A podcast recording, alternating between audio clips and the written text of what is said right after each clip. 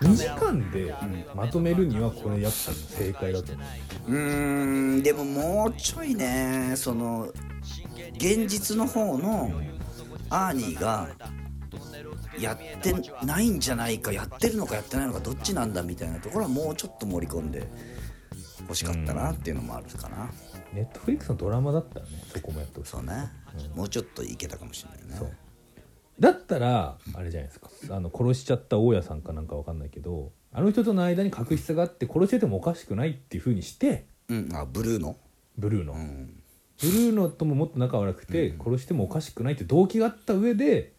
でも悪魔のせい悪か魔もしにれないっていう悪魔に疲れているという可能性もあもううんうん存分にあって、動機もあった上でってことそねうそう、まずとかにした方がねだから法廷のそのサスペンスとかミステリーもんだったらそうした方が絶対面白いよ面白ね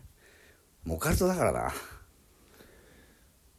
オカルト裁判シリーズみたいなドラマにしてもいいですけどねうん そうねドラマにするんだったらね、その本当にやったのかどうなのかどうなのわからないってやつわからないねっていうでも確かにそういうことがあった時にどうさばいていいのかっていうのはあるよねそうですよねで多分本当にリアルな法廷ミステリーだったらその悪魔つきだみたいな事件があってもそれをちゃんと現実でどういうふうにそうそう位置づけるかってことをやるんだよねおそらくねうんそこら辺は飛ばしてますよねかなりねそう飛ばさない飛ばせとってかうん飛ばさないとだってもう悪魔のせいにならな いからさそうなんだよなそこちゃんとやったらもうなんか理由ついちゃうもんだってケーキが5年になるあれでも本当にケーキが5年になってるってすごいですよねだよねだからある程度は認められてんだよね本人の意思じゃないってことがそうそうそうあんのかなアメリカの陪審制度だと結構あんのかなそう いうことその死刑求刑だけど5年になるみたいな日まあ本だと死刑,、死刑求刑のものが5年になるってなくないですかなないと思うよあとさうやっぱりそれってさ悪魔とかっていう存在が一般の人にもまあねし浸透してないと無理じゃないそんなわけねえだろってなっちゃうよまあでもそれこそねあのエドが言ってた、聖書に誓うのに悪魔はいないってどういうことだよっていう、あれ はねうん、あれはいいセリフだったねいいセリフですねうんあのす法廷で裁判するときに、うん聖書に神様に誓うじゃないかとかってことは悪魔の存在を認めてるってことだろうってね、そうなんだキリスト教っていうのがやっぱりすごく一般的だから、まあもちろんねその中でやっぱ地獄とかっていうのは存在は描かれてるわけじゃない、うんそうするとやっぱ悪魔っていうのもあとなんかなんかで見たんだけど聖キリスト教ができる何百年か前から悪魔っていう概念はあったらしいねへえそのヨーロッパとかでですかあいやアメリカで、アメリカで、そのネイティブアメリカンのってことでうすか、んね、分かんないけどうんそこまで詳しく見てないけどまあでもそれはもう世界中の神話にねやっぱありますからね、あとすごいやっぱ悪魔崇拝ってあんなにやっぱ意味嫌われるもんなんだなっていうそこカルトっていうのが、カルトね、うんカルト教団とかそうだもんね悪魔崇拝だもんねそうあのー鹿島さんに教えてもらったネットフリックスの、うんえーなんだっけああのマインドハンターサムの息子にも出てくるサムの息子、サムの息子が実は悪魔崇拝のカルト教団がはいはいはいはいうんバックにいてみたいな、あのーあれとかにもかかってくるやつねそうマンソンマンソンファミリーのね、あれにもかかってくる、やっぱ日本だとカルトってまあ要は一番大きい事件はもちろんオウムですけど、オウムって何が怖かったかっていうと実際に人を殺したから怖いってそうそうそう殺人集団だったってことがそ怖ういそうそうでも多分それとちょっと違いますよねだよねあだから、あ概念としてそういううんと人ならざるものっていうものの存在を信じてるというか、うんっていうことだもんねあとまあその人ならざる者の存在を信じているだと別に普通の宗教そうだから、うんうんあまあ神様の存在だまかあら、まあ悪魔という存そ在うをそう信じてる神に背いているっていうことが、ええー、みたいな、そんなことするのみたいな、怖いってなるっていうのがちょっとやっぱ日本人の考えるとちょっとそのそうなんだよねだからそれを考えると悪魔っていう概念があんな伊藤一辺のものじゃないと思うんだよねあの普通ね今回の資料館に出てくるようなそうですねだからその悪魔イコール悪いことするやつっていう、うんまあ混沌を求めてるとは言ってるけどさそうだから理由なんてないと悪魔にはね、うん悪魔が人を殺す時に理由はないっって言うんだけど、まあ、その理由がないのが悪魔の仕業だって言うんだけどだからそうなってくるとさ概念ってさ全ての悪いことっていうのは悪魔の仕業ってなって、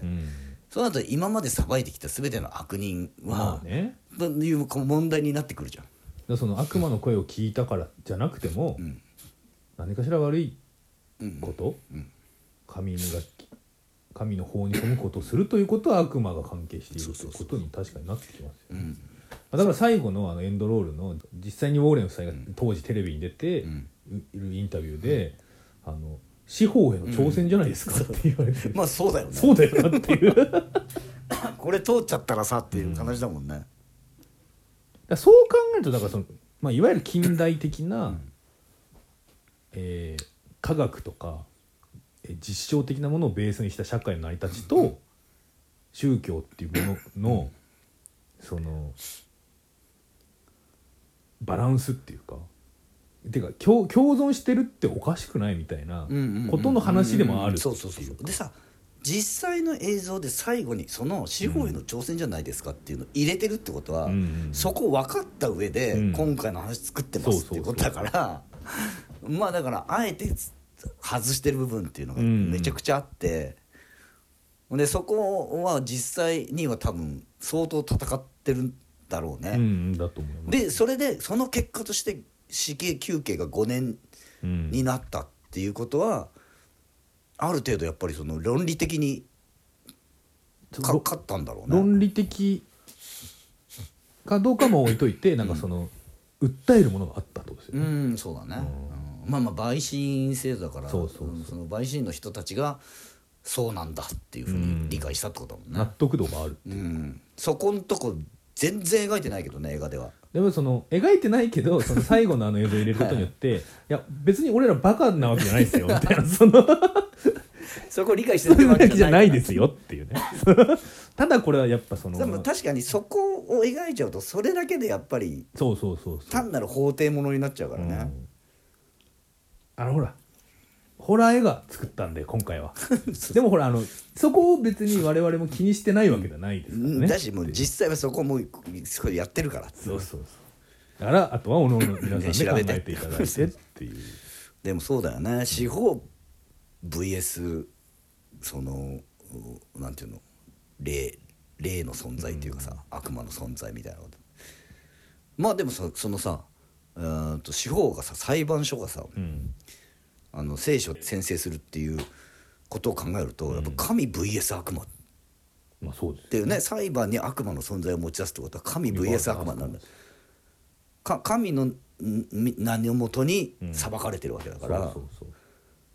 でもその神の名のもとにさば裁いてるこの事件は悪魔の仕業なんですよ ってなったら、もう根本から揺らぐねそうですよねだからさこの映画が描いてないところの面白いとこ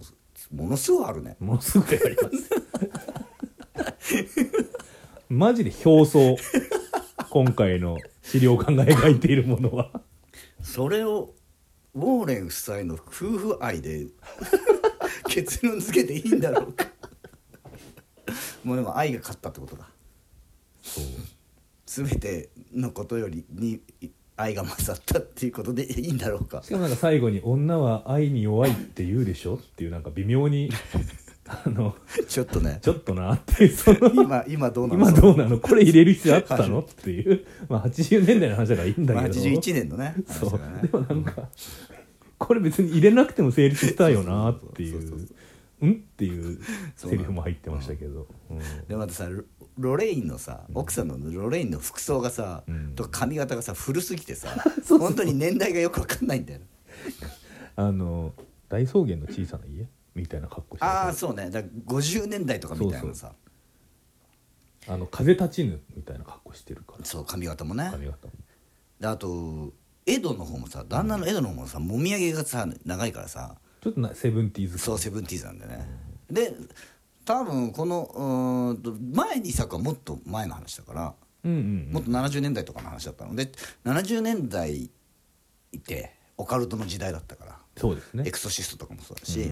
だからそあの時代もあってたんだけど今回ね81年だからね「コール・コール・ミー」が流れるからねでコールミーが本当に流行ってた時期なんだよねブロンディだそうでさ最後さエンドロール見てたらさ「コールミーさブロンディジョルジオ・モロダー」って書いてあってさ「えジョルジオ・モロダー?」と思ってし調べたらジョルジオ・モロダー作曲なんだねあれあそうなんですねそうなんかジョルジオ・モロダーが曲を書いてうんと誰か違う人に歌わせたかったらしいんだけどうんそれ断られてなんかデブラ・ハリーが歌うことになって歌詞もデブラ・ハリーが書くんだだからあのクレジットがデブラ・ハリーとジョルジオ・モロダーだったへーこれすごい偏見ですけどブルーノみたいなタイプの人がうんコールミーあんなに喜んで聴くかなっていう気はしたんですけどまあ流行ってた流行ってたのなかもっとなんかあそこで ねブラックサバスとか聴いてれば一番なんかこう通りがいいような気がします、まあまあまあね、うまあなんうんそうなんだよねだからブルーノの描き方もさん、ちょっと雑なんだ なんかさ殺されても仕方ないっていうのを印象付けようとするばかりに むちゃくちゃなんだよなかもうあいつ精神分裂みたいな感じになってんだよこいつこいつが一番怖えよみたいになっちゃったからなストーリーを進めるためだけに配置されたキャラクターっていうそうそうあいつ殺されるためだけに出てきただってあんななんか明らかに真っ青で帰ってきたアーニーをなんか「いっぱいだけいっぱいだけ飲もうぜ!」とか言ってなんかね飲ませちゃ明らかに飲ませちゃダメだろでもフラフラに座ってるのよなんか音量もっと上げるしそうなんだあそこら辺のやり方がなちょっとやっぱこれはジェームス・ワンじゃない弊害が出たのかなっていう気もちょっとするなあのあの強調の仕方がちょっと雑なんだよはいはいはいはいまあやっぱ名作の23あたりで出てくる弊害ですよそうね、だから俺逆に言ったらブルーノをもうちょっと普通の人に描いてた方が、なんでブルーノが殺されなきゃいけないんだっていうわけわかんないっていう怖さも出たような気がするんだよねいや一番怖いのはやっぱ恋人殺しちゃうのが一番怖いですけどねそうねでも実際違うかまあ実 際違いますけどまら それはねあのあまあ、だかやりすぎだからら結論としては、僕水曜日見に行ったので、うん1200円だったんですよはいはい1200円でよかったなっていう1200円ぐらいで見るの1200円ぐらいがだと楽しめるね楽しめましたねだから映画の日とか、うん女の人はレディースデーとかそうですねそういう時に行くと最高に楽しいあとはもまうあなんだか友達と行くとかねそうですね、んポップコーンムービーですようんうんまあ、だからさっき言ったようにあとはシルバー割りで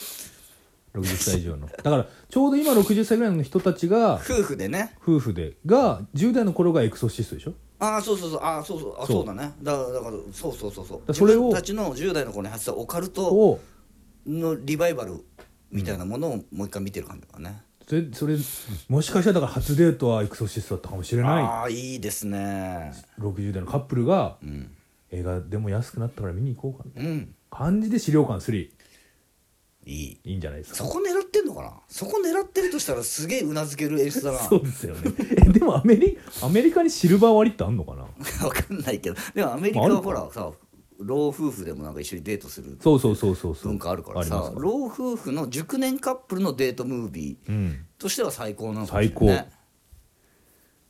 ブロンディ流行ってたよねねとかそ言っうそてうそうあ懐かしいこの曲みたいなねそうそうそうそうことになるのあそれだね。それだね結論としては結論それですそれですねうん。60歳以上の方がだからあれじゃないですか。お父さんとお母さんに映画をおごるっていううんので あんまりこうね映画を見るあの あれがないお父さんとお母さんだといきなりホラーみたいなのもまあ。ちょっとどうかなとそうですね、あのホラーがもしねお父さんとお母さんお母さんが好きであればでも確かに、うんとまあ高野さんそのさ「エクソシスト」とかも70年代でさ、うん80年代にスプラッタムービーがあって、うん俺今52だけど、はいもう本当に10代の頃に最初にハマった映画ジャンルってもうスプラッター、うんうんうん80年代のスプラッターブームっていうのがあって、うん、とだから映画好きになった最初のきっかけって多分スプラッターのブームだったと思うから、この50代前半がスプラッタームービージャストってことは、うんもうちょっと上の人はやっぱり70年代のオカルトブームそうそうとそ思ううからそそうの人たちが今ね60近くなってるわけだから、うんありかもしれないね、うん全然ね。やっぱ結構だって大ヒット映画ってホラーの要素があるわけじゃないですか「エクソシスト」も「ジョーズ」もあって、まあ、だって我々の世代はだから中学校でリングだからああもう J ホラーが、そうだからその行ったみたいなうんうん、あの流行りね流行流行りうん、女の子泣いたみたいなさはいはいみたいな時期ですから、やっぱりそのその最初の映画体験のホラーって結構あある人が多いと思うんですよね。そうねで、うんえっと、70年代を知ってる人だと、うん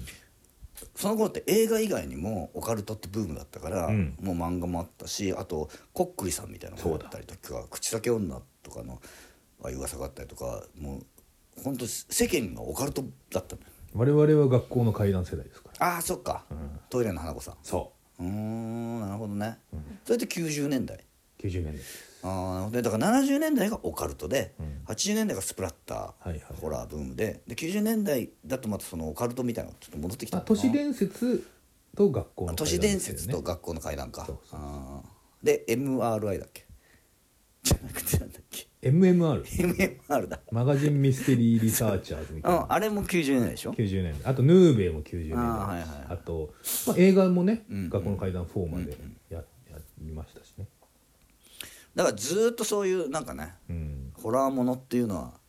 その世代その世代で思い入れのホラーってやっぱあるあるよねうんそういう意味で今回やっぱその 60, 60歳ぐらいのうん人たちにはちょうどいい塩梅のデートムービーですデーなトムービー。ということで次回は、えーメールをいただきましてはい芦田さんです芦田さんはいありがとうございあまりがすとうございます、えー更新をいつも楽しみにしております、んえー本日古田新太さん主演の空白を鑑賞してきました今年見た中で一番心に残った映画でした、はいぜひ空白のレビューお願いいたします、はいこれ実はね空白はですねうん前回のこのファールの回を取るときにはいはい私見てまして見てから来ましてそうですねでこの収録始まる前にハリエにうん「見なくていい」って 言ったなぜなら辛いかのら辛いから こんな辛くなる映画わざわざ金払って見こんな辛い思いをする必要はな いと言った映画ですね まあでもそれはやっぱあれですよね映画の狙い通りっていうことではあるんですよまあねそうですよそうそうもう狙いを存分に受けて俺はだから見に行く前から、もう俺も個人的に3歳の娘人のの父親だか人の親らですからねそんな娘を事故で失った父親がモンスター化していくなんてそんな話なんで見なきゃいけないの辛すぎる辛すぎると思ったんだけど、うん、まあその中学生だしねお事故に遭う娘さんが、映画では中ね学生だし、はいはいうちの娘まだ3歳だから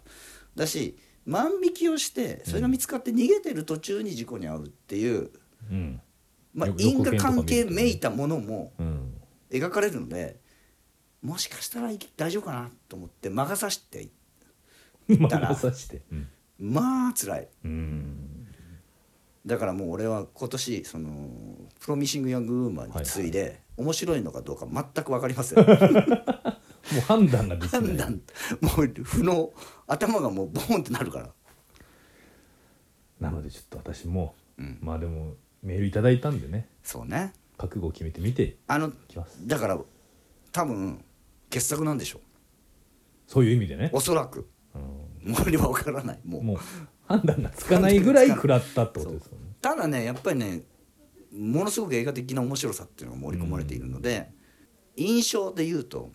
最初に思ってたのとは違う角度からうんうん不快だった、うんああなるほどね、うんそっかまあでも梶島さんはちょっと前に見てるうんうんうんんで、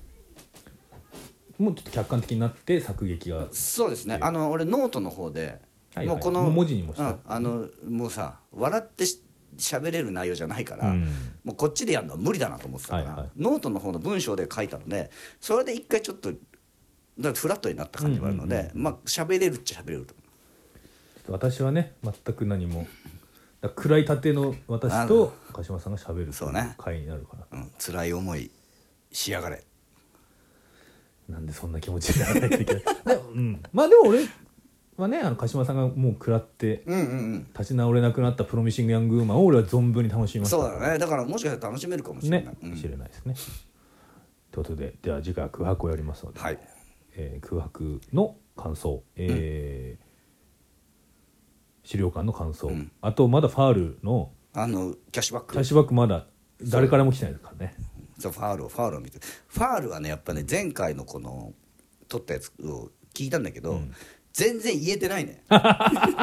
言えてないそれはやっぱり一番大事なところを言ってないから言ってないからねネタバレしてないからあのもうちょっと言うとああの前回のファールの回のポッドキャストで言ってたような感想が全覆されるんですよ全部見ると、ああそうかもうな、んあのーファンタジーっぽいとか、うんとああファールが活したあの頃を思い出すとか、うんそれが全部ひっくり返されるような繰り返って今にシュシュシュシュシュシュシュシュってなるっていうねなんで本当にだからあの言えてない部分がかなり大きいので僕ファウルは2回目この間行っちゃいましたからあさすがですね2回目の方が逆に構造を知ってるからんうん前半のライブ部分を存分にああ楽しなみるまほしたどねははいいはいはいどうなるるんだとか思もわないうお音楽として楽しむ楽しみましたよりライブはいはいを楽しんだ感じですはいということでござはいいます、えー映画雑談アットマーク Gmail や、えー、鹿島さんのノートのコメ,、えーコメントなどで、い、ろいろ送っていただければと昨日とは思いう違明ます後日が見えてきてとても良い気分で眠ることができた The building gets destroyed まだまだ昨日は明後日のようには俺を解放してはくれず死ぬまでに一度は宇宙旅行にも行ってみたいと思ったり